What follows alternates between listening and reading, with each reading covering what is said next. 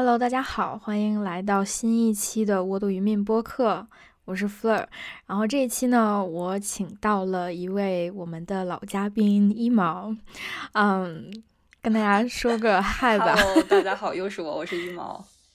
对，然后最近呢，我们两个可能在不同的时间点，其实有发过一些内容，就是关于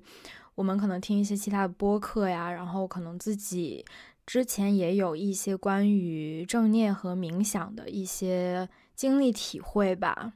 然后可能，然后我我就是可能有这个冲动，邀请一毛，我们一起来聊一下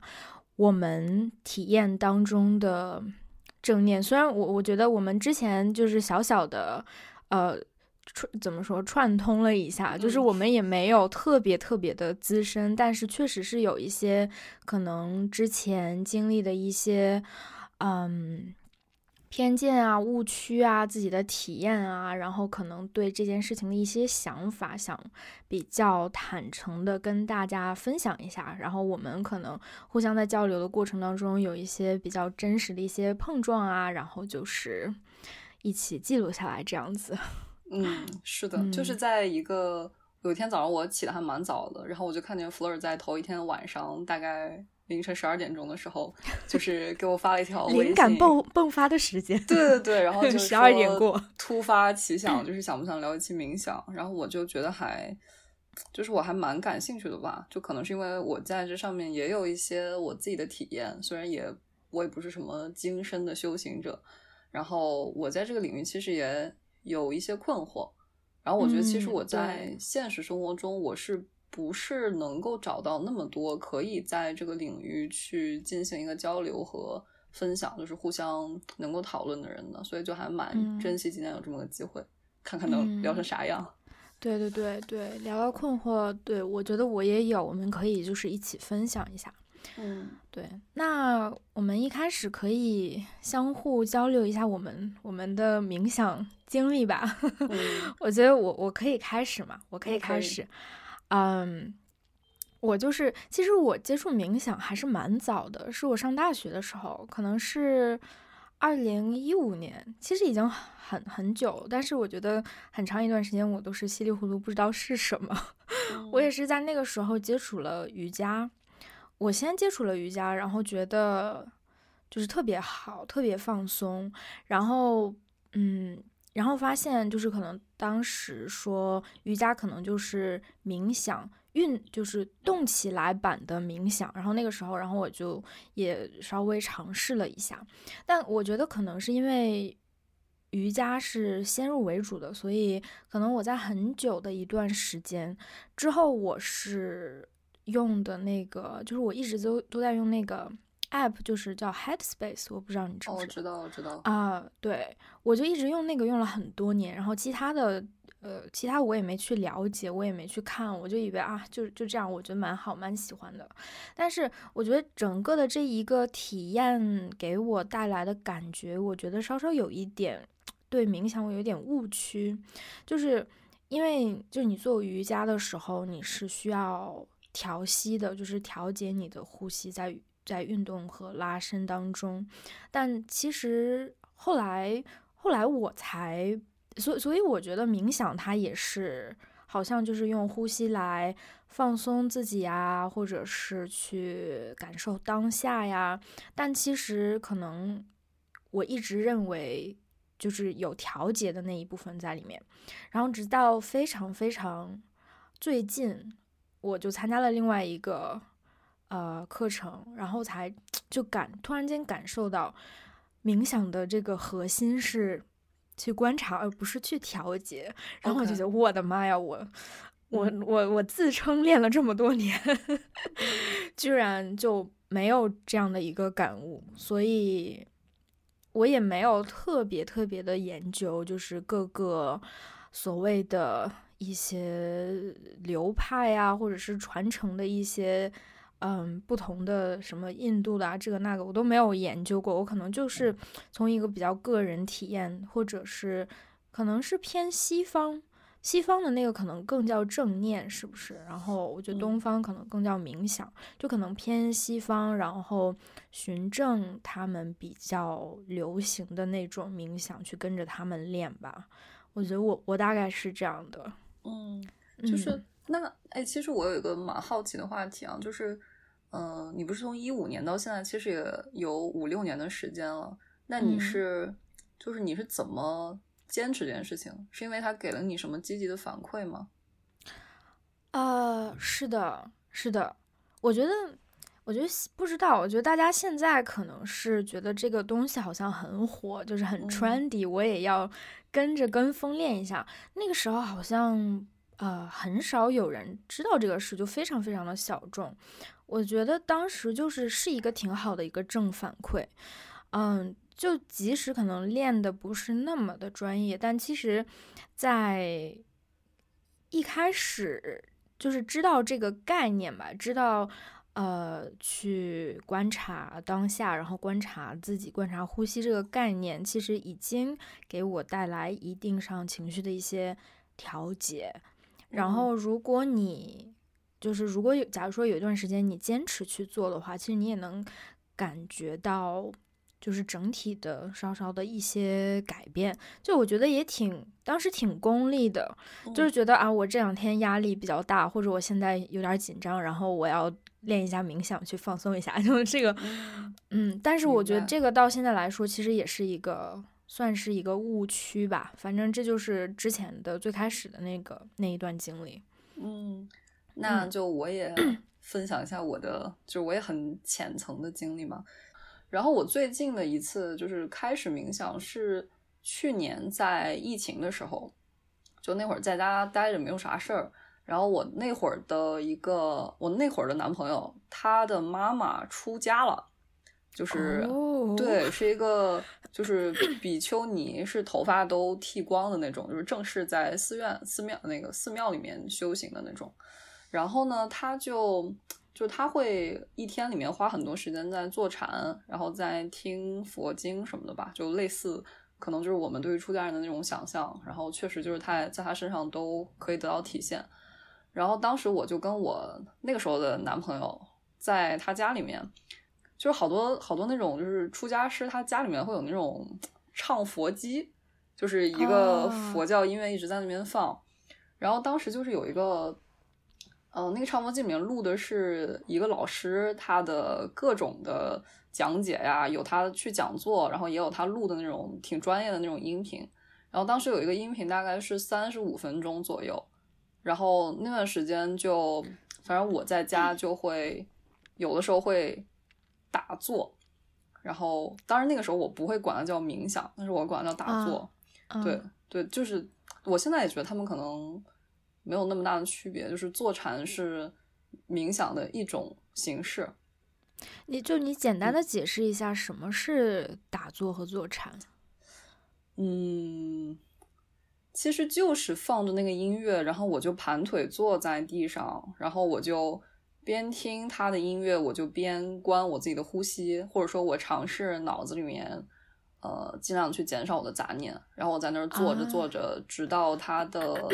他的那一整个音频结束大概是三十多分钟的样子，然后我就睁开眼。当然，很多时候我没有办法坚持下来，因为你在那儿坐着真的挺烦的，就挺难受的，或者腿会疼、腿会麻之类的。嗯。然后呢，我当时有一个，就我刚刚为什么问你正反馈这个事情，是因为我觉得，如果如果人没有办法从一件事情中得到一些好处的话，他可能就不会让你坚持。对，然后这也是我 想之之前想跟你说的一点，嗯嗯，对，然后我当时就是得到了一个非常神奇的好处，就是有一天我坐着坐着的时候，就我原来坐着的时候，我就总觉得腰挺不直，就我的后背非常累，然后结果那天我就突然觉得，嗯，就是好像我的后背变得有力量了，并且与此同时发生了一件还蛮神奇的事情，就是我觉得我的社恐突然变没了。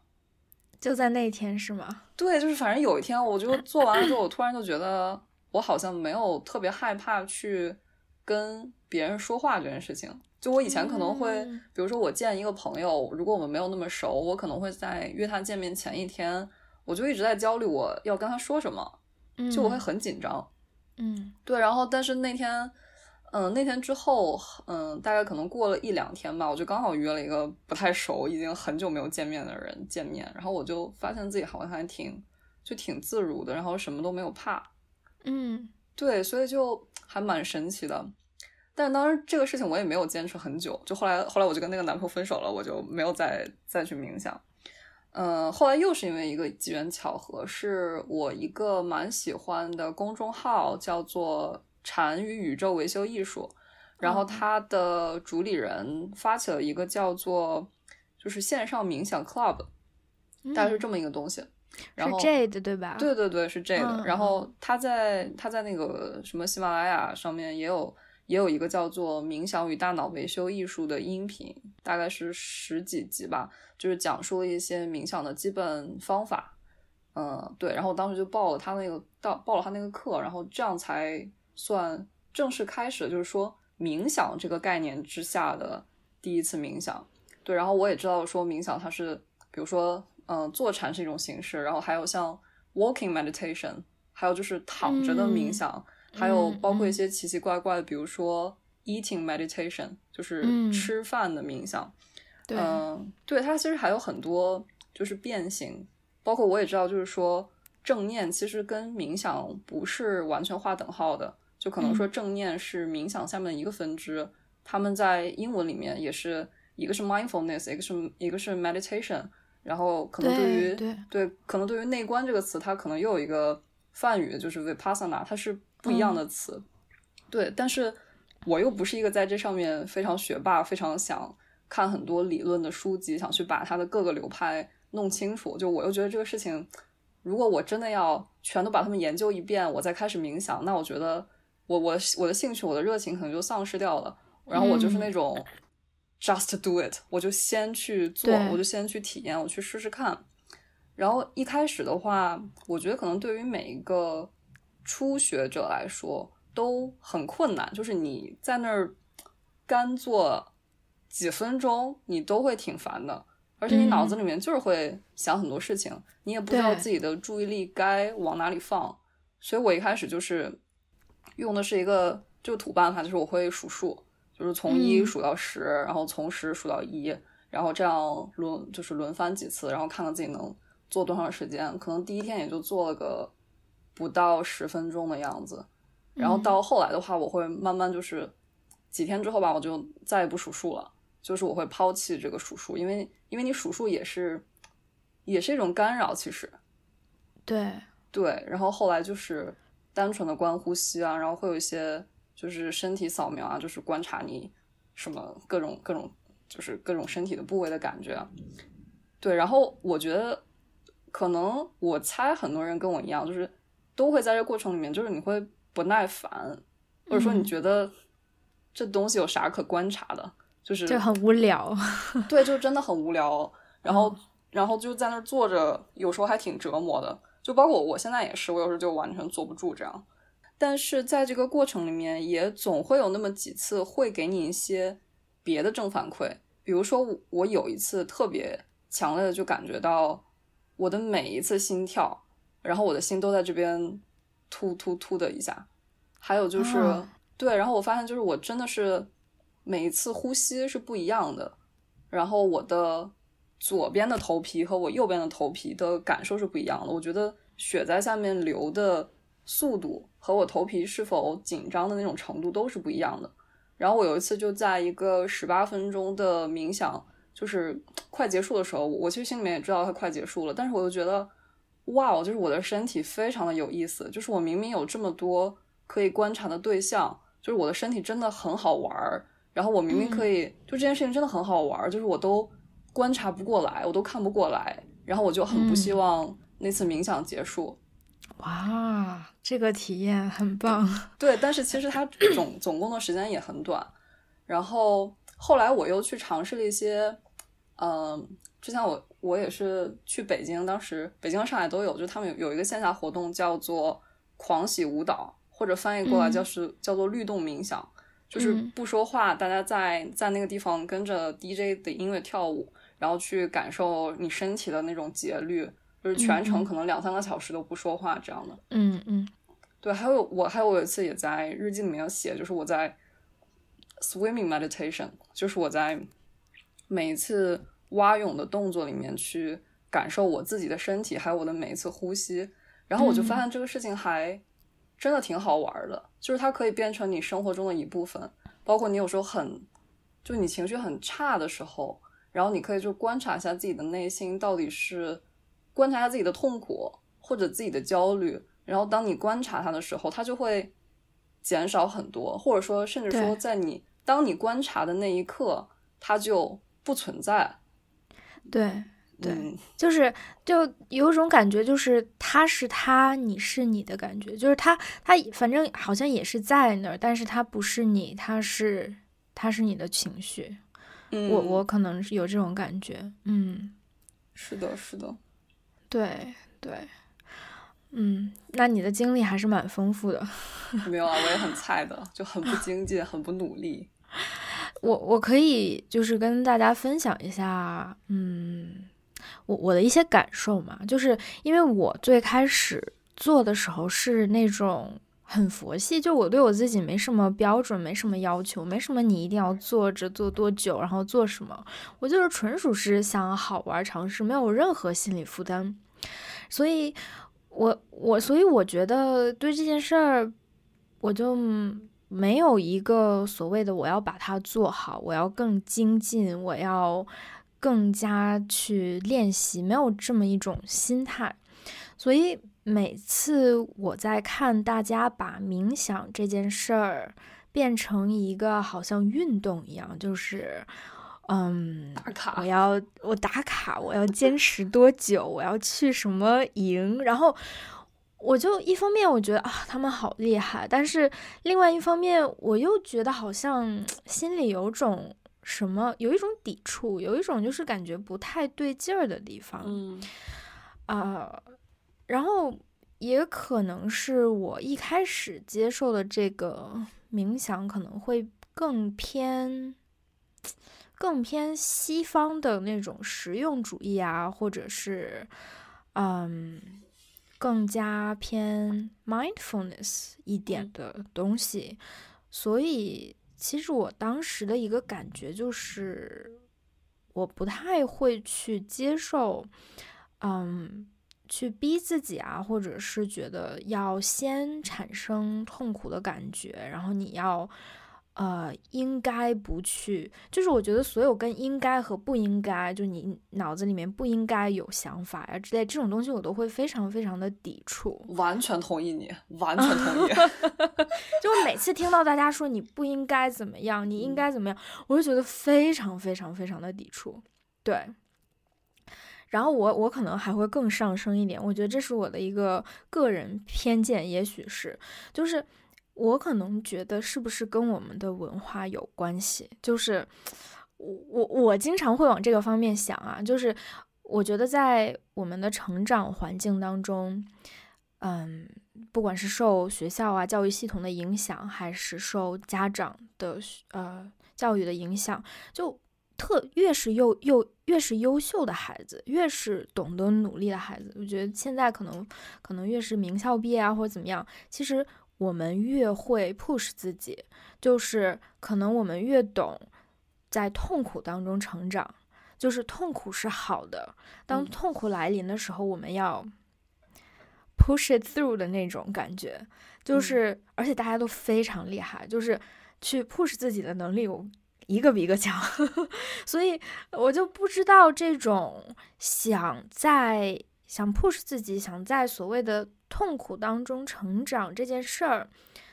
在冥想当中可能偶尔会体现出来，我就不知道是不是跟我们的文化是有关系的。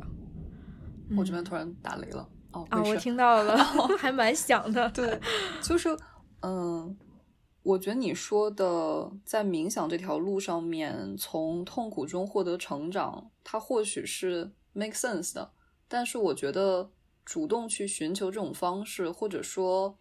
嗯，去迫使自己应该怎么样，不应该怎么样，其实和我所理解的冥想的理念是相悖的。因因为我觉得冥想它可能，嗯，很大一个程度上说，它是让你认识到等我想想，组织下语言。嗯，因为我觉得就是冥想很大的一个，它的主张是让你最后有变变成一个有平等心的人。那当你有平等心的时候，你其实就是一个不评判的状态。但是我觉得应该怎么样，不应该怎么样，就这两个表述本身就是一种评判，就是你在，就是你在说什么样是好的，什么样是不好的。但是我觉得这就是这条路往下走的话，我觉得啊，我目前觉得就是说，应该是所有的东西都是好的，或者说这世界上面没有，就是本身就没有好的和不好的这两件事情。但是我们确实，我我特别认同你刚才说的，可能就我们。中国的小孩真的特别习惯努力这件事情，对，就什么事情都要逼着自己，感觉非常的苦大仇深。如果我没有受苦，那我可能就不能够获得没有成长。对，成长在哪里？因为我没有感受到痛苦。是的，是的。所以我每次看别人就是说，嗯，打卡呀，什么坚持冥想，什么多少多少天，我一方面觉得他好像变得变成了一种很功利的，就它好像是。嗯，它变成了一个里程碑，它甚至变成了一个炫耀自己成就的东西，去给你朋友圈的人去看，去证明我是一个冥想的人。而这种，就这种观念，它可能大过了你是一个冥想的践行者本身。所以，就我每次看到这种，我都，哎呦，就我也很抵触，我也就很无语，就我也不会因此而欣赏他，或者说，嗯，觉得他很，就我可能某种程度上，我客观来说是觉得。哦，就坚持这么多天是非常厉害的，因为我其实坚持不了，我每天十分钟我都没有办法做到。对，然后同时我也觉得，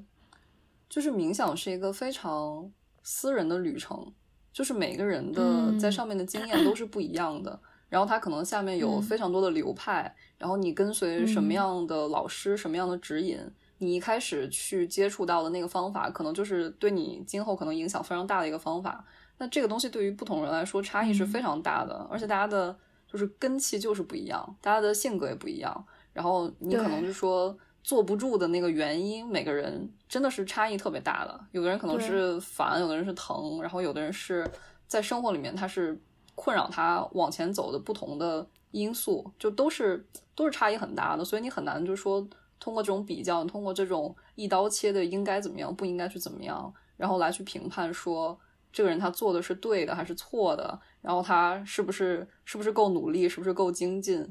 嗯，对，至少在我脑子里面是没有这些这些标准的。对，嗯，我最近尝试过的一个我自己非常喜欢的一个冥想的一个课程，就是应该是清华还是北大？啊的一个正念中心，正念，然后然后那个呃正念中心的那个呃教授应该好像叫刘新华，我回头可以确认一下，就是他的一个四十九天的正念的一个嗯课程，它是公益的，因为他们是拿这个数据来做做科研，然后就是这个体验就非常非常的好。嗯，就在这个过程当中，他会告诉你关于情绪啊，关于思绪，就是他告诉你的方法就完完全全不是，他就非常明确的会给你告诉你说，嗯，我们的目的不是为了让我们此时此刻没有大脑里面没有思绪，因为有想法去你的头脑带去思考、带去想象都是。非常非常正常的，我们的大脑就是这样设置的。嗯，那我们要做的呢，就是回到在你意识到的时候，不去评判，反而去恭喜自己，因为我们能意识到，其实就证明着我们有机会把它带回来，所以是一件好事儿。所以那先恭喜一下自己，然后再回到当下。然后那其实我们的目的不是说不要让自己的思绪跑开，而是。每次跑开的时候，恭喜自己把它带回来，要成千上万的去做这个这个练习。它就是，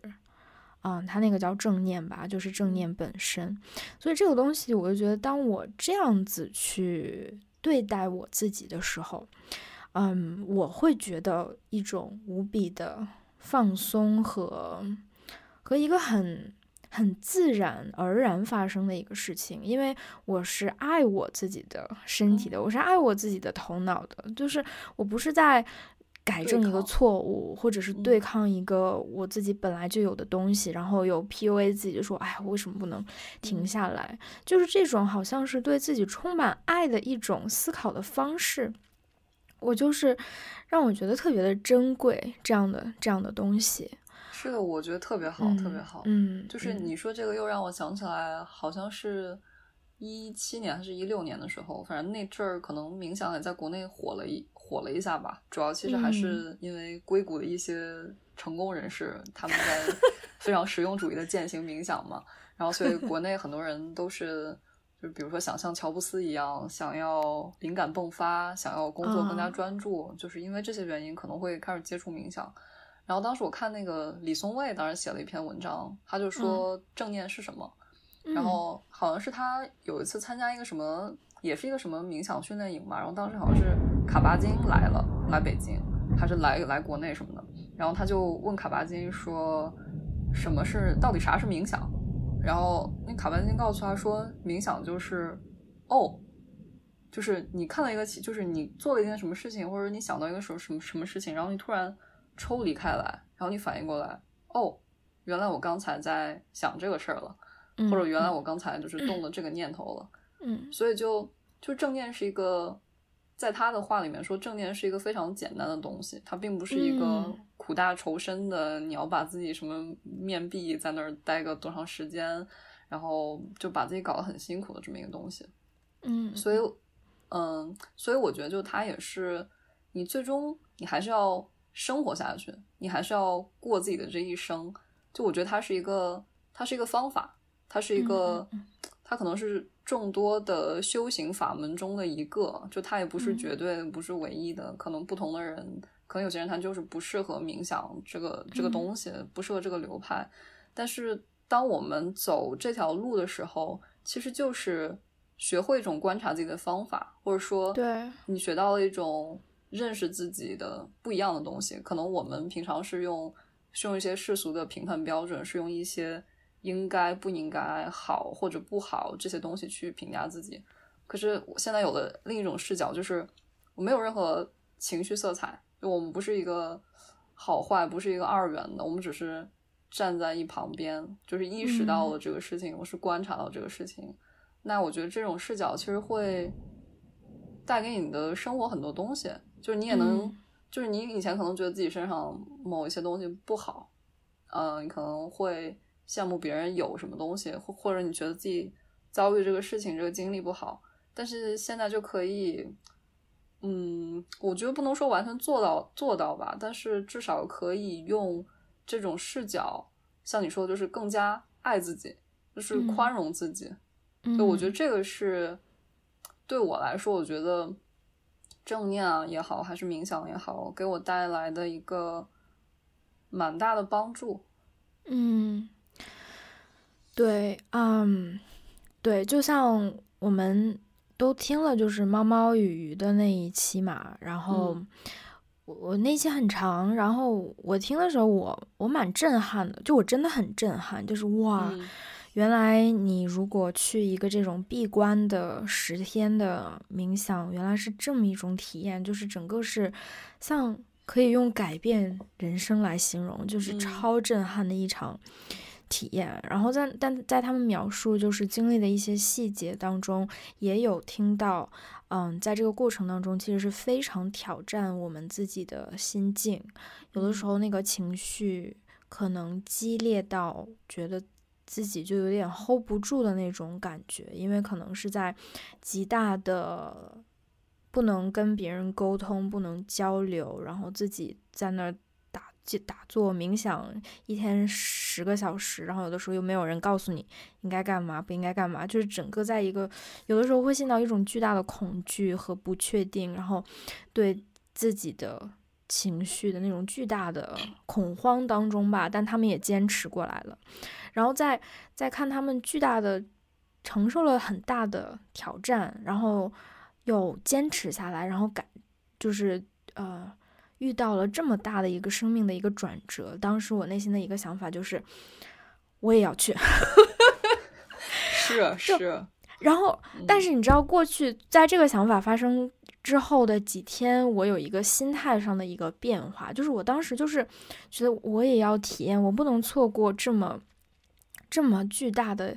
啊，这么这么好的一个体验吧。然后，但其实我的内心是有强大的焦虑感的，就是。我不太愿意去承受他们所经历过的那种巨大的不确定和恐慌和焦虑，然后在一种很无助的一个状态当中熬过来。我觉得他们的那个巨大的一个那种顿悟，可能 somehow 也是，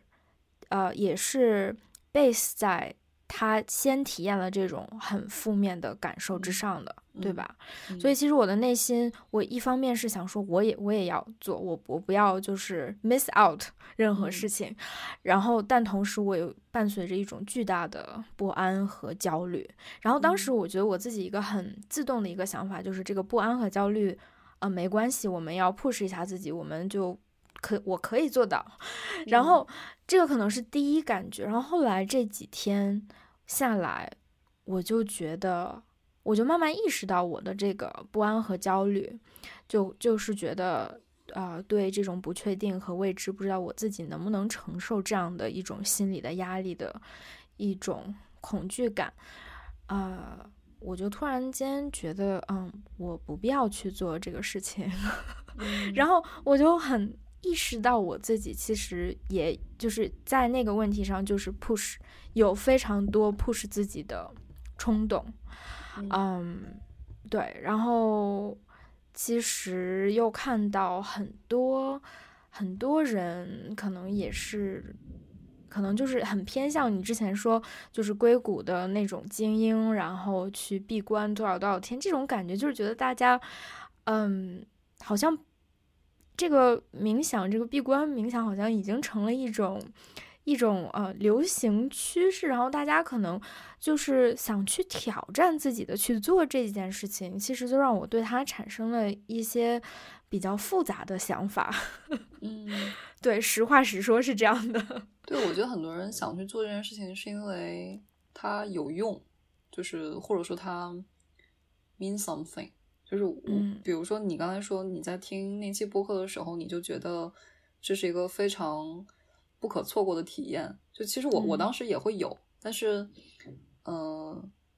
我会觉得说我去了，可能不一定是跟他们有同样的感受，就是我我可能只是想去体验一个非常洗心革面，或者说对我的灵魂有重大震撼的这么一次经历，但是我并我可能并不是想在那边做个十天，我只是羡慕他们，我只羡慕他们在变好。通过这样的方式，对我觉得很多，就我其实现在冥想，我也不能说我没有功利心，就我也觉得说，呃，我冥想是为了更好的认识自己，然后我也同时能够增加一些专注力，我可能什么学习工作效率更高啊，就这些东西我都会想过，嗯，然后我也就是因为我当时听了他们两个播客，我觉得他们两个可能都是在成长中有一些创伤。然后，那你在一个十天集中的内观的过程中，可能曾经被你压抑的很多伤痛，都会在这边慢慢的就浮现出来。所以对他们两个来说，都是有一个巨大的震撼和冲击。但是可能对其他人来说，未必是这样。如果你本身就是一个相对相对健康和完整的人的话，对。然后我就意识到，就说我只是我只是羡慕他们在变好，我只是。我只是羡慕说冥想这个事情有用，然后我想体验到它的效用，但是我同时会跟自己说，就是这真的是一条差异化非常大的路，就是他们的经验不一定是我的经验。然后你刚刚说的，可能说你一一方面你觉得自己应该去什么搞个内观营，一方面又觉得很焦虑，然后这个事情可能在现在我看来呢，就是。我经常用四个字来说这件事情，就是禅机未到。对，就是禅机未到。没想到你会说这个。对，就这个是我有一次看电影的时候，就是有一个好像是一个吴宇森的吴宇森的导演嘛，就是当时有一个和尚，他想感化一个女杀手，然后那个女杀手其实也挺感谢他的，然后后来女杀手不小心把那和尚杀了，然后那个和尚在把他杀了的时候，把把自己的那个佛珠子往他剑上面一放，然后说禅机已到，就是这个时候他可能才意识到说自己是需要一些改变，或者说我曾经就是我杀我杀的人就够多了，可能就是到这个点为止，他产生了一些质变，所以我我现在就觉得说，如果你如果你的内心。真的想去做什么事情，你就真的会去做。如果你没有做，那就是说明你还不想，或者说你就是心里面有一个卡点，有一些抵触。嗯，对。然后我觉得这是一个很，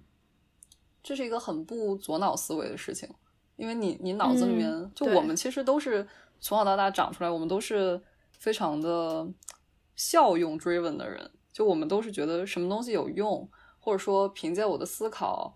嗯，我判断我应该去做什么事情，我的理智告诉我，我做这个事情有用，这个事情对我好，对我今后的发展有帮助。但是你心里面可能是跟你脑子里面是打架的，就是你心里面其实是有另外一种声音，然后你你脑子去 push 自己做了，但是你其实没有办法投入其中的。那我就觉得那就是时候不到，那就等时候到了的时候，它自然可能会会有一个机会展现在你面前，然后让你。或者是通过其他的方式，就是告诉你，你可能有适合你自己的路。就我现在可能会更顺应安排，就是我会更包容，就我会更包容自己的不作为。就是我可有时候会，我甚至有时候会被动的等着。就是，呃，我我看好多冥想者会说什么宇宙会把一切安排的明明白白。虽然我觉得这说法有点玄乎，就是嗯，对，但是我 somehow 还。有点认同，就是我还有点，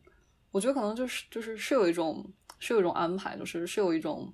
我心里面的力量，它在决定着我我的生命到底是在往哪个方向去走。如果他还我还没有做出那个那个行动，那可能就是时候还没有到。对，哇，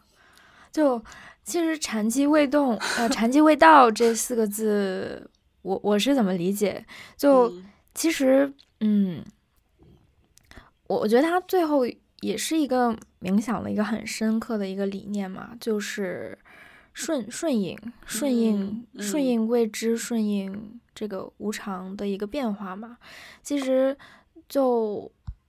嗯，就是相反的，就可能是传教，就是啊，你你要来我们这我们这个好对你好啊，这个而而且相呃，它的相反呢，就是我不去。我不去给你指引，你可以来找到它，按照顺应你的速度，嗯，和脚步和意愿去找到它，或是不找到它。所以，其实我觉得这个跟冥想它的核心的一个理概念是是很很相似的嘛。嗯，我觉得也许也许对我来说，这个。七天呃十天的这个闭关，可能他永远都不会找到我，也是有可能的。但其实，在我在我感受到一些阻抗啊、一些嗯抵触的时候，他给我带来的一个嗯啊这种禅机味道，给我带来的一个感受就是，其实我们要看见我们内部其实不太想做的那那个自己。就是可能不太正确，不太理性，嗯嗯，就是不太嗯不太有道理，就是不太需要被看到的那一面，好像也要去看到它，它也是你自己的一部分，然后让它去存在，嗯，也给它一些空间。我觉得可能对我来说是是意味着这个吧。哎，那说到这，我又突然想问你个问题。其实我录播课之前就想问你了，因为刚好你是在学。心理，就是你觉得这个，就你在冥想里面有想过冥想和心理学的关系吗？就是特别是你刚才说的这个，我跟你我我跟你说，可能可能不知道跟你这个嗯相不相似啊。但是我前两天跟另外一个嗯朋友聊天的时候，我们就是在讨论冥想。其实我对冥想，我觉得你所说那个啊禅机未道什么，我觉得我还是很。啊，所谓的，我觉得可能在宗教里面可能会说一些佛缘啊之类的，就是我觉得我还是蛮 get 他的，我蛮认同、蛮 get 的。虽然我没有自己让自己修，就是很很研究它，但是我我觉得在嗯直觉上，我我蛮认同，也蛮 get 的。但是另外一个人他可能就不是很认同，然后然后他又是对心理学非常感兴趣，想成为心理咨询师的一个人。然后他跟我说了一句话，啊，我觉得挺有意思的，我想分享一下，让我找一下啊。对他说，就是佛学的本身是无我嘛，但是他觉得自我很重要。嗯，就是假如说在存在，就是在很多心理学的嗯观念，其实就是去帮助你建构一个自我的一个架构，然后。嗯，他说他可能还没领悟到那一层，但是他觉得如果每次都把自己带入一个宇宙的视角，他觉得很残酷。这是一种通过把主观感受客体化来达到不痛苦的方式。哦，你你你知道他的意思吗？就是我我其实没有特别明白把自我带到宇宙视角是什么意思啊？是这样，我觉得他这个这个点是在于。把主观感受客体化来达到不痛苦，就是假如说，可能我我的痛苦变成了我的是痛苦的，是吗？对，它变成了一个，就是就你看《猫猫与鱼》里面有一个，就是那个男生说的就是什么 I feel sad，然后变成 it feels，就是变成第三人称了。这就是一个很好的把主观感受客体化，然后它变成客体了之后，它就不是你了，然后你也就不痛苦了，然后。他其实觉得这种把主观感受客体化的过程很残酷，就是对人来说很残酷。就是，嗯，其实我能理解他什么意思，就是我们可能在心理学上可能讲就是说，我们要更了解自己，向内去探索，去建构自己的自我。嗯，然后那那冥想它可能在一种程度它是相相反的，相对立的，就是我们是没有自我的，就是呃是无我的，就是只有。我们的感受只有当下发生的事情，但我是不存在的。但没有我，那就没有痛苦。所以，我然后他他说这个，我就觉得哎，这个很有意思啊。这可能是我我我也是正在思考进行当中的一个点吧。嗯，这个让我突然想到了两个两个事情。一个是我有一次冥想的时候，就我会告诉自己，我要去观察我的各种念头，我的身体感受嘛。然后我当时那次冥想的时候，我就在想，那当我观察的时候，我到底是在用什么观察？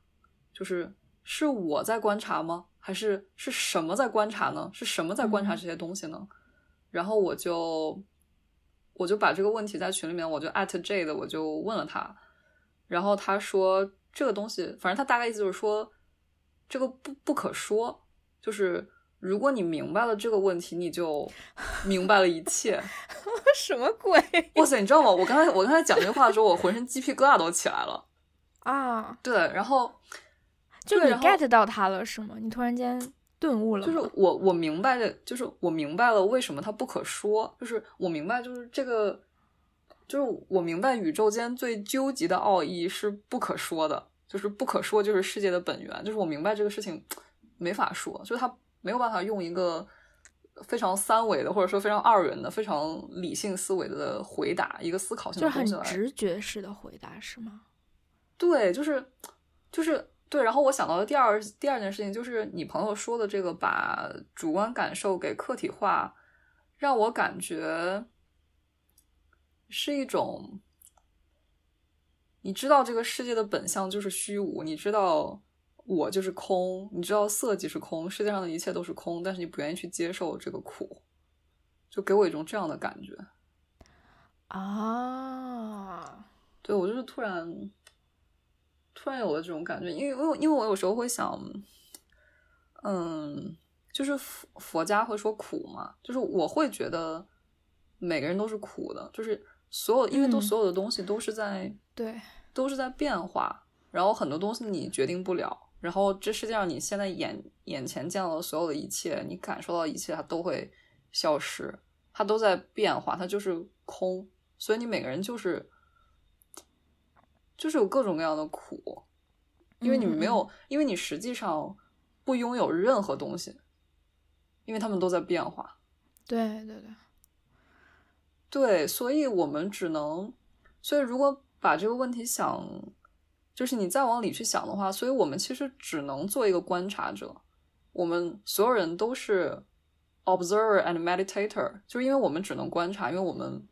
不拥有其中的任何一个，我们也不拥有我们的情绪和念头，因为它不受我们的控制升起来和走掉。嗯，然后这么想的时候，你就会觉得啊，确实有点悲哀，因为你真的都不只是说生不带来，死不带走，而是你从头到尾你的生命里面，其实你就不曾拥有任何东西。当然，你的感受是你的感受是真实的，但你的感受也是虚幻的，因为它是变化的。嗯，我我觉得可能如果再往就像我们这样再往深讨论，可能就上升到一个哲学的层次了。就我我对哲学不太不太懂啊，就我也不 先说一下，懂。但我大概能了解一个，就是那个感觉。就我觉得不管是冥想这种东方的这种哲学，还是像心理学，其实很多流派也是就是 base 在哲学当中，或者像是西方的，就是科学也也是也是一种嘛。所有问题讨论最后都是哲学问题啊，是，或者都是都是可能是宗宗教问题，就是。对对，其实其实它最后的本质是帮人类帮人们去化解痛苦，就是生命当中的痛苦，只是只是不同的手段而已。就我觉得也 OK，我觉得每一个人就是那些哲学家不也是各执己见，然后自己有自己看世界的方法嘛？其实他们最终的目的是怎么能够在这个本来就很痛苦的生活当中。去生活，所以我觉得可能，呃，这个理念用这样的方法，那样的去用那样的一个思路，都是其实都是同样的同样的目的。然后，那每一个人，我觉得可能在接受的程度或者你理念的认同上也不一样。我觉得只要是选择一个你觉得你还你还 OK，你认同的，对你来说。有帮助是是你内在世界的一个啊一个真相，我觉得就是很 OK 的。嗯，我觉得这些东西可能是因为人终要面对死亡的，为了抵抗这种痛苦的一种方式，就是有些人可能诉诸宗教，有些人可能这就很存在主义。对对对，有些人可能 诉诸宗教，或者说有些人他可能在嗯强化自己的。自我和主体性，然后有些人他可能就是慢慢他会意识到说这些执着都真的没有用，那我索性就变成一个观察者，我去接受这个世界就是如梦幻泡影，就是就我觉得大家的接受程度不一样，就包括可能每一个每一个流派哲学家可能都会想，就是你你很多问题你想到最后你都会就是面临一个死亡的问题，那有些哲学家就是。就是会自杀嘛，就是会疯了嘛，什么的都都会有。只是可能比如说像加缪，他会觉得说大家都是推石头上人的西西弗斯，但正因为这样，我们就是明知不可为而为之，然后才凸显了就是人类的伟大呀，这个才是才是一种英雄啊，就是嗯，对我觉得就是就是不一样的方法吧，然后。啊，我刚刚还想说一个，就是跟心理学相关的，嗯，就是它它也是跟解释世界的方式有关。就有一次我在那个 J 的那个 Meditation Club 里面，他就有分享一个例子，他就是在他想他想表述的是说，宇宙会把一切都安排的明明白白。然后他举了一个例子，说他有一天在咖啡厅里面喝咖啡，然后他取咖啡的时候就在收银台，不知道为啥他就拿了一堆纸。就是其实他可能只需要一两张纸，但不知道为什么那天他就拿了一一沓子纸，就是餐巾纸。然后他就正在回座位上，觉得挺纳闷这件事情的时候，就过了几秒，他就把他的咖啡杯给打洒了，然后就把那些纸全都给用上了。然后他就他就用这件事情就说：你很多时候就不知道，你很多时候不知道这个事情发生是为了什么，但是你马上就会知道，因为宇宙给你安排好了，他会给你一个答案。然后我当时在听这话的时候，我就觉得，这难道不是心理学自我暗示也可以去解释吗？对呀，对，就是。然后我就觉得他只是，就是大家真的只是采信了不同的理论，或者说不同的方式去解释这个世界。啊，对，对，就是大家只是，对我觉得很多人像现现代人可能会，我们从小是受呃自然科学的教育长大的，然后我觉得如果你是一个呃唯唯物主义者，或者说是唯自然科学者，那其实你也是一种对于自然科学的迷信。当然，我这个迷信不是封建迷信，迷信可能是一种执迷的相信一种理论，但其实它只是它只是万千个平行的解释世界的方式中的一种。对，嗯，对，对。然后我觉得我也是，我我我可能在开始冥想之后，我会意识到说，真的是有超级多的方式，就是你只是看到这些事情来了又走了，但是你因为人很难处理。就你很难处理这种复杂的东西，所以你会给不同的现象、不同的行为去套上一些理论模式，然后你会自己想去解释它。嗯，对，我觉得这个也是，我经常会在冥想里面就觉得，就人很渺小吧，就人很渺小又很可悲，然后又没有什么，又没有什么东西是是你的，就没有什么东西可以决定的，你只是能在一旁观察这一切流过。然后你对自己其实也不确定。你说到这些，嗯，说到这些东西，你之前也提过哦，那好可悲啊，很悲伤。那你会你会有这样的感觉吗？你你会真的觉得是一件悲哀的事情吗？还是你的主观感受是怎么样的？嗯。我觉得在经历事情的时候会悲哀，就是我我比如说我我可能在冥想里面，我可能会有那么几分钟，我真的生活中的现实世界的问题我都没有想，然后我可能就是认可了或者说默许了，我允许我成为了一个观察者，但是你冥想会结束，就是你正念你也不可能每时每刻都在正念，当你回到你的现实生活中，你发现还是有很多苦。就是佛教里面讲的，嗯，爱别离、求不得、怨憎会、生老病死，然后你发现这些东西其实都还在，虽然他们跟你冥想里面的认知是一样的。我在冥想里面是觉得这些苦都是客观存在的，我我只能观察它，我只能等着它过去。然后，但是你真的回到你现实生活中，你在切身的去穿过这些痛苦的时候，它就是很，它就是还是很痛苦。就是在这种时候，我会觉得。是很悲哀的，因为你真的没有掌控力吧？你就真的很，就真的很渺小，真的躲不过去这些东西。就就这种时候，我会觉得，我我会觉得很悲哀吧，我会觉得很痛苦。当然，反过来，你生活中肯定还是有一些高光时刻，就是有一些振奋人的时刻，然后让你觉得就是活着是挺好的，就是非常幸福的。我有时候是觉得很满足的。然后在这两种。这两种时刻交替感受之后，我就会意识到说，冥想其实并不会让我变成一个到底怎么不一样的人，因为我还是一个普通人，我还是有七情六欲，然后我还是有喜怒哀乐，我还是会痛苦，我也还是会喜悦，我也有时候会觉得很满足，有时候觉得这生活不行，就没没法幸福，就是。就是这些东西都会有，然后发现我只是一个，我一直是一个普通人，就是只是我现在可能会在我痛苦的时候，我去多看一下我的痛苦，就是我会允许自己，我会允许自己多痛苦一会儿，我会多等一会儿，就只是这样了，我还是该怎么活就怎么活。嗯嗯，对对，嗯，我觉得反正我觉得这些东西。都是都是不冲突的嘛，嗯嗯，就可能可能如果嗯，在假如说可能在心理学当中啊，可能我们就会更强调，嗯，可能这么说不太严谨啊，就是假如说可能比较影响我的一个点吧，就是可能我们会更强调关系啊，就是假如说在生活的。一些 就是 你说那些，就是呃，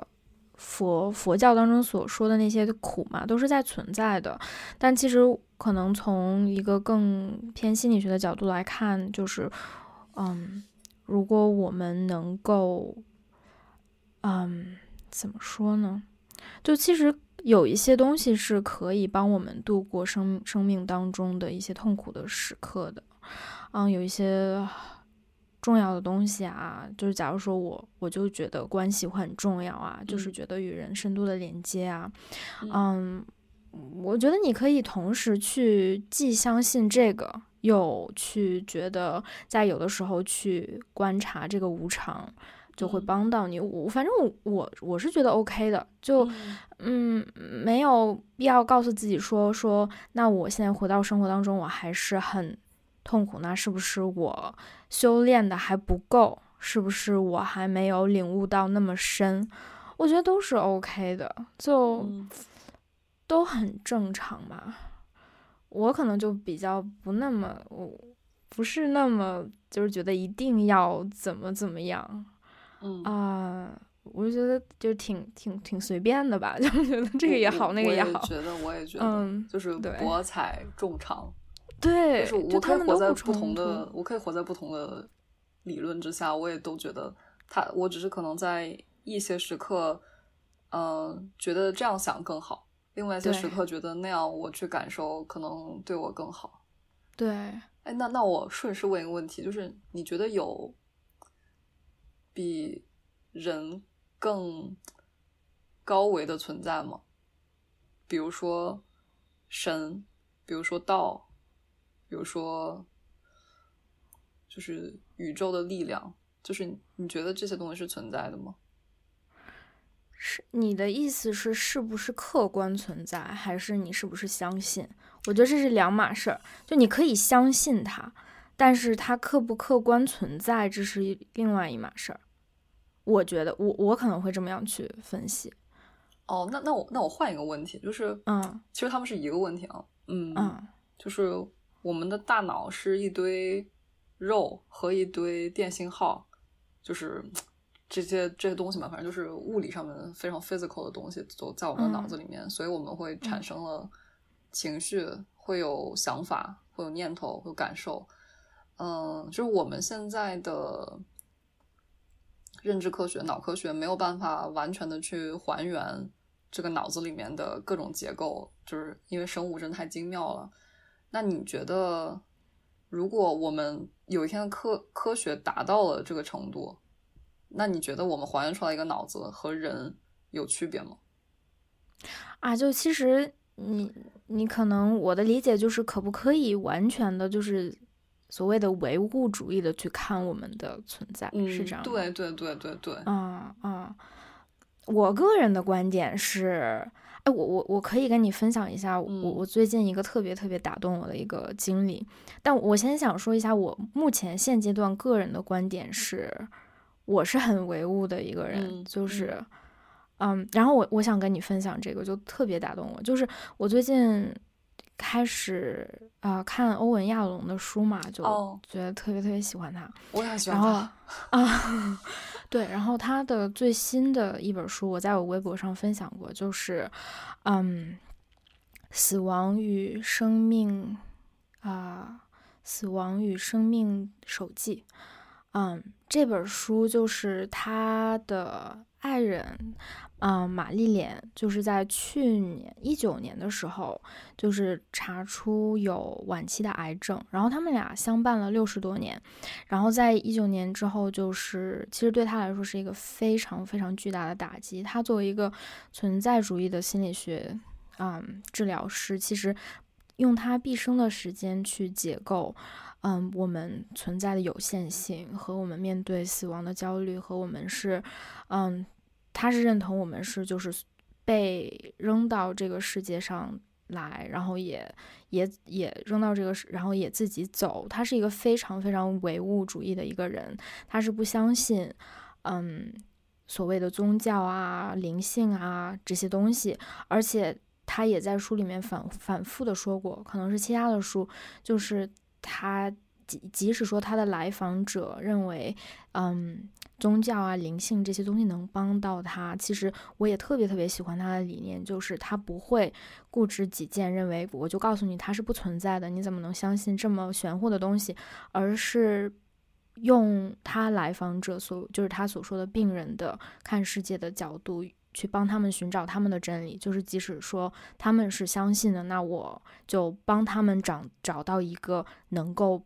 帮助他们自己内在世界的一个方法，就这么一个人。然后在他这本书里面啊，刚才说跑题了，就是他跟他嗯妻子玛丽莲，他诊断出来这个嗯，就可能就即将会步入生命的尽头这么一段时间，他们决定一起写一本书。啊，玛丽莲也是一个作家，她是一个性别研研究的学者，啊，然后他们打算啊，一人写一章，然后去讲述一下他们面对离别和生命终结的，嗯，一些波澜和一些感受。我觉得是一个非常非常啊，就很有意义的一种存在吧。嗯，啊，这本书真的好。好伤心，我从头哭到尾，哭得我撕心裂肺，真的。但是太值得看了，我觉得这是，这是，这是可能我到目前为止，就我看的书也不多啊，但是我觉得最最影响到我的一本书。嗯嗯，玛丽莲写了一段时间，然后他就可能在当年的那个十一月份，他就去世了嘛。然后剩下的四个月是欧文亚龙他完成的。然后，其实他有非常直接、非常真实的展现了一个人，就是有血有肉的一个人。不管你是什么存在主义大师，还是你是什么，去面对离别和面对悼念的，呃，伤痛的一个非常非常真实的一个过程，就是他真实到，就逼迫着你去直面。死亡这个东西就不让你就是 look the other way，就是他真实把东西撕开，就是放在你面前，让你真实的面对，说他有多么多么的啊巨大，但同时又不只是悲伤、苦难和痛苦的东西，但同时它能具有多大的意义，嗯和价值，反正然后。然后在最后，在后来的一个章节里面，就是他说说，嗯，就是这个时候，他玛丽莲已经去世了嘛。然后他其实，在巨大的这个痛苦当中是走不出来。他觉得他是深陷在一个他前所未有的一个极度抑郁的一个状态里。然后这个时候，这个时候他突然间想，他已经八十多岁了。他突然间想说，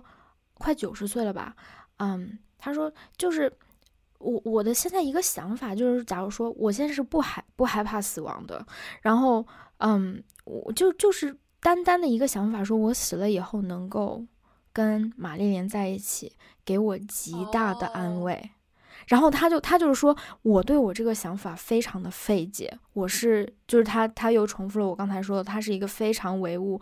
嗯，他是一个精神科医生，就是很这么的这么一个背景。直到他现在即将终老，就是快九十年的生活，他都是这样子坚这样子的一个价值吧。但他现在完全没有办法想象他为什么会有这样的一个想法，就是他说，他说他不觉得这件事儿是是是是是客观存在的，就是他他知道，他理智上知道说，嗯，他人在死了之后，就是回到一个出生之前的一个虚无的一个状态当中，不存在。灵魂不存在任何那种更高的东西，但是这样的想法会给他带来极大的安慰。这样的想法，他他会他会他会说，他知道玛丽莲去世了之后，他就不在了。但是在想说，他如果在此时此刻是知道，呃，知道他在做什么，知道他想向玛丽莲倾诉什么，这样的想法会给他带来极大的。治愈和和精神上的一个抚慰，但这这件事对我震撼其实特别特别的大，我就突然间就有点明白，就是不管说你说更高的存在啊，或者是啊灵性、宇宙力量等等等等，嗯，如果你问我存不存在，我就因为我的背景和我的经验，我可能趋向于去认为它在客观上是不存在的。但，但看这样的一个例子，其实会让我觉得它存不存在不重要。就，嗯，就即使是相信这样的一个想法，这样的一个 idea，如果能给人带来抚慰和安慰的话，就已经足够了。嗯，我现在可能是这么一个想法。嗯嗯，好，好像那个周恩来写给他老婆的信说：“我这辈子都是个坚定的唯物主义者，可是唯有你，我希望有来生。”哦，嗯，我在想。是不是当人们面对极大的丧失和痛苦的时候，我们才求助于，就好像是不得已的去他来到你，他就就他不得已的来到你的生命当中，就是可能所谓的一些呃灵性啊的东西，就是你你一直都不相信，但其实当你遭遇了极大的痛苦和丧失，他才来到你的生命当中，就可能会说明。我们作为人类，可能是就是为了去缓解我们的痛苦啊，或者是去面对生命当中的痛苦的一种方式吧。我可能是这么理解的啊。嗯嗯，你想说什么？没有没有，因为我突然想到了我大学的时候，我当时的一个老师，他也会讲说，宗教是被创造出来的。是因为人们没有办法去抵抗你的全然的现实生活，就是所以你总会需要一个寄托，所以你创造了一个创造一个神，或者说你创造一个是死后的世界，嗯，来去抵抗这个你不能够接受的巨大的痛苦或者说哀伤，就是你的信念里面相不相信它存在，比它是不是真的存在要重要很多。就是客观上面它存不存在，又有什么关系呢？你问了这个问题，所以你对他是怎么想的？我很纠结，嗯嗯，我觉得这个纠结的一个来源是，我也活得挺唯物的，然后我也，呃，我从来没有感受到任何，比如说什么。有一个温暖的声音在我心间突然对我说了一句话，或者是什么，呃，突然什么有有一个瞬间觉得什么爱意流过心头，觉得这世界对我什么充满爱，就是很多人在呃开始去皈依佛门，或者说去呃信仰宗教的时候的那个起始的一个一个诱因，就这些东西都没有在我身上发生过。然后我也觉得，比如说，我也觉得人死如灯灭。我也觉得很多东西它就是物理上面消失掉了，只是我们人人为给它加了很多意义。但是我又觉得，如果世界上没有灵魂这个东西，如果我和你坐在这儿，我们只是两坨肉和一堆电信号，我会觉得好像这事情有点悲哀。哦。对，然后，嗯，我我会在想，就是我的我的命是是我的吗？就是我的命和运是是谁决定的？就是我我虽然不是宿宿命论者，但是我会觉得，可能是有一个更大的力量是要超过人为力量的，否则你很难去解释，嗯。我也很难去解释，解释很多事情吧。我就是我，我想到一个点，就是我不知道你说的我们的这个呃自我，假如说那种很稍微高级的力量，跟跟我们的那个这个词怎么说，consciousness，跟我们的意识，这这是同样一个概念吗？就你是说我们是有意识的，所以我们也有意识，有自我的意识。我是一个独立的个体，我有我的悲痛，我有我的意义，我有我所要达到的，对我来说非常重要、意义感的事情。这这个跟你说的那种更高的力量是一样的东西吗？这其实涉及到一个非常基本的问题，就是认知科学里面对意识是什么的定义是没有一个统一的标准的。我觉得你对这个词的定义，可能就是回答了你相不相信世界上面有神有灵的这个问题。对我，我一下我就 嗯暴露了我自己，什么暴露暴露了，暴露了我的观点。对，可能是是的。而且还还很有意思的一个，就让我想到了《西部世界》，就是嗯第一季吧。之后我没看过。嗯嗯，那些嗯呃机器人嘛，就机器，它其实是它其实讨论就是什么是意识的一个问题。那些机器人，他们嗯他们的表象就是他们的行为。其实看起来像是有意识的，只不过是他们知道在什么样的情况下会做一些一个有意识的人会做的事情。就他看起来是有主观意志的，但它其实设计的初期它是没有的，它只是一些代码。但其实代码的背后是一个不断学习的一个过程，这是一个算法是吧？对对，但是它。呃，它的背后是一个不断学习的过程，就是在，在，在这个机器学习当中，它可能更加越来无限的接近一个有主观意识的、有主观意识的一个真正的活生生的人，所以，所以他最后他不就有了自己的意识嘛？就是觉得他要他要保护他们自己的这个种类，就是人，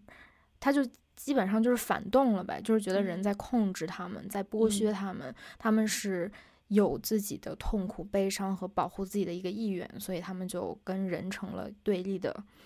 一个存在。所以，所以，所以就让我，当我当时就在想说，那一个机器，它按照它所有的行为都代表它是有意识的，它做出来的事情都是按照这个逻辑的。但它，但它，它其实它在一开始它就是一个没有意识的存在，所以你怎么去定义它有还是没有？它做了所有你有该有意识该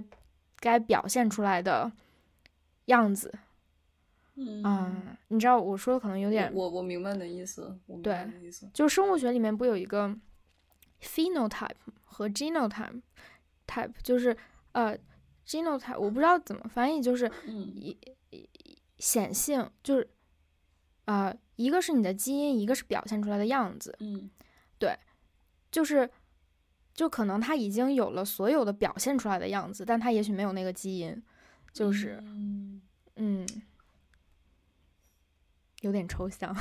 我感觉这就是一个超级宏大的伦理问题，以至于我感到自己并没有足够的能力去 回应。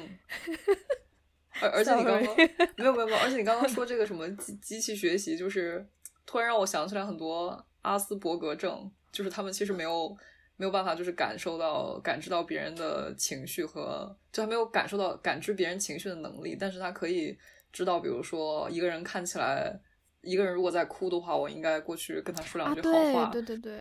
对。今天聊的是不是没有按照我们的大纲走？没关系，我觉得我的播客从来都不按大纲。对，反正可能就有点抽象，但但是也是真真切切的我们的一些纠结的点和思考的内容嘛，对吧？嗯，我我上大学的时候，我还就是我当时问我一个朋友，就是因为他弹钢琴，然后我就说我就问他，我说如果一个机器能够。完全的去复制你每一次触发琴键的那个力度，它的节奏什么的。它如果能真的跟人完全做到一模一样，那你们两个弹出来东西到底是不是一个东西？就就我觉得我的很多个问题其实都是都是一个问题，就是嗯嗯嗯嗯嗯嗯，对，就是它到底有没有区别？你到底是不是有一个？是不是有神？是不是有灵？就是对，它是。它是一个问题，我我也不知道为什么讨论到冥想就总是会想到这些话题。嗯嗯嗯，我跟你说一下我的看法，不一定能回答你的问题啊，就可能是我的一个观念或者一个想法吧。就你你你你一说起弹钢琴，其实我我的想象就是，嗯，可能我我对它的定义就不只是你去用你的动作去创造出声音而已，它可能是在演奏音乐的过程当中的。一种表达，一种跟音乐的一种连接，嗯，然后可能在个体的角度来说，你会感受到一种愉悦，一种呃心流啊，或者是一种非常嗯非常非常积极，或者是很很好的一种感觉吧。我觉得那可能。制造音乐的这种物理现象可能是它当中的一部分，但当我们人跟乐器，嗯，发生了这样的关系之后，我们可能在进行一种，它就它就变成了一种，啊，一种现象或者一个一个正在发生的事情。那，然后我也会想到，就是可能。在心理学的这个范畴当中，假如说像积极心理学，它的一个核心的概念就是是相信我们人是有，嗯，我们人是有能力去去体验生命当中一些很积极的体验的，或者说能够去享受生命所它有可能带来一种很积极的，或者是很嗯，就是让人感到满足和和主观的感受还算充实和丰盈的一种状态，就是这是他的一个理念嘛。所以其实谈到像弹钢琴啊、音乐呀，或者是很多我们人在超过了物理存在所体会到的一种。个人的、个人的意识啊，或者存在啊，所谓的那种意义和那种使命，那种更高的感觉，反正在我的世界里，我从来没有很直接的感受到这个矛盾。我可以这么说，就其实我是能感觉到，就即使在科学的视角去看，所谓的唯物的视角去看。人也是人这个动物，因为我们是，假如说如果是拥有意识的话，其实也就很自然的去拥有这种，嗯，就所谓的更高级的，或者是呃一些感受。假如说是愉悦，假如说是那种心流，假如说是那种追求意义和更高级的，啊。一些欲望和动力是存在的，所以我可能会是这么理解，就这个问题不会不会 bother 你，对吧？对，就没有很 bother 我吧？这个问题其实也没有 bother 我，只是我有时候会很好奇。但是我觉得我就是有生之年是没有办法看到这么精密的科学在我眼前就是重演的，就是就是没有办法去印证机器和人到底。有没有那么大的区别？就是它到底是不是中间有一个零的区别？所以我只是偶尔会幻想一下这件事情。嗯嗯嗯嗯，我知道你的意思。嗯，对，这个问题我也回答不了，我就没有人能回答了。对，但是我觉得提出问题这个就是一个思考的一个过程，就是才是令人享受的那那一趴，对吧？对，你你知道，就是我，嗯，就是前两周吧，我在那个呃 J 的那个冥想 Club 里面，我有我有问他几个问题，就是我问什么问题其实不重要，然后他就他就给我回，就是他没有回答我的问题，他说你的问题太，就是他说你的思考太多了，他说就是。就是给我的感觉就是说，很多问题它不是问出来的，它不是靠你的左脑思维，不是靠你的理性去进行一个思考的过程，然后推演出来得到一个结果，而更多东西是需要你去走自己的路，就是你去经验，你去体验，你才知道哪一条是你自己的路。你可能现在也不知道这条路会带你往哪儿走，但是，嗯，就很多东西可能也不是。不是想出来的吧？我觉得就像之前那个《喵喵语》里面的那一期播客里面，他有说，就是喵喵有说，呃，那个老师会跟他们说，这些东西不是你光认知到，就是不是你知道就够的，你要去，对对对对就是你要去体验它，就是这种智慧，你是要去经验它的。对，对，我觉得好多问题，我也只是还没有把自己的路走到那么深，所以我可能会有一些思维层面的问题会跑出来，但是可能这些东西都会有一个答案，或者说我走着走着，我会觉得我不再需要一个答案。嗯，我又有一个就是很思考性的一个嗯。问题，嗯，我我之前就是纠结了很久，为什么我感受不到灵性？为什么？嗯，我也感受不到，没关系。没有吗？就其实我觉得你刚才的这一番话让我觉得你离离他还蛮近的。哦，是吗？为什么？对，为什么？我我就我也没有，就我没有什么神奇的体验，就是 就是我觉得你你产生这些问题本身就说明你好像离他还蛮近的。就我我可能有这种感觉，OK，嗯，就我觉得他适合不一样的人，就是嗯，就所谓的他要来找到你嘛，就是我觉得他嗯。他这个意思就是其实也是我们自然而然的会去 arrive，就是去到达一些不同的啊、所谓的真理啊，还是不同的一些嗯架构对世界的架构当中，我觉得我们到达那个点可能都不太一样是啊、我有种你往那儿走的感觉，但是 呃但我还是活得很唯物的一个人。对 哇，我们今天探讨的就好好哲学。对，就是嗯冥想只是很小一趴，后面都在聊聊不知道在聊啥，其实。嗯，不知道大家会不会觉得 有点抽象魔，性是吧？就是 有点魔性。嗯，我觉得都好啦。我我的一个态度就是，我我不会去 judge，就是呃，我还是嗯我或者尽量想让我自己就是表保呃保持一个开放的一个状态，因为你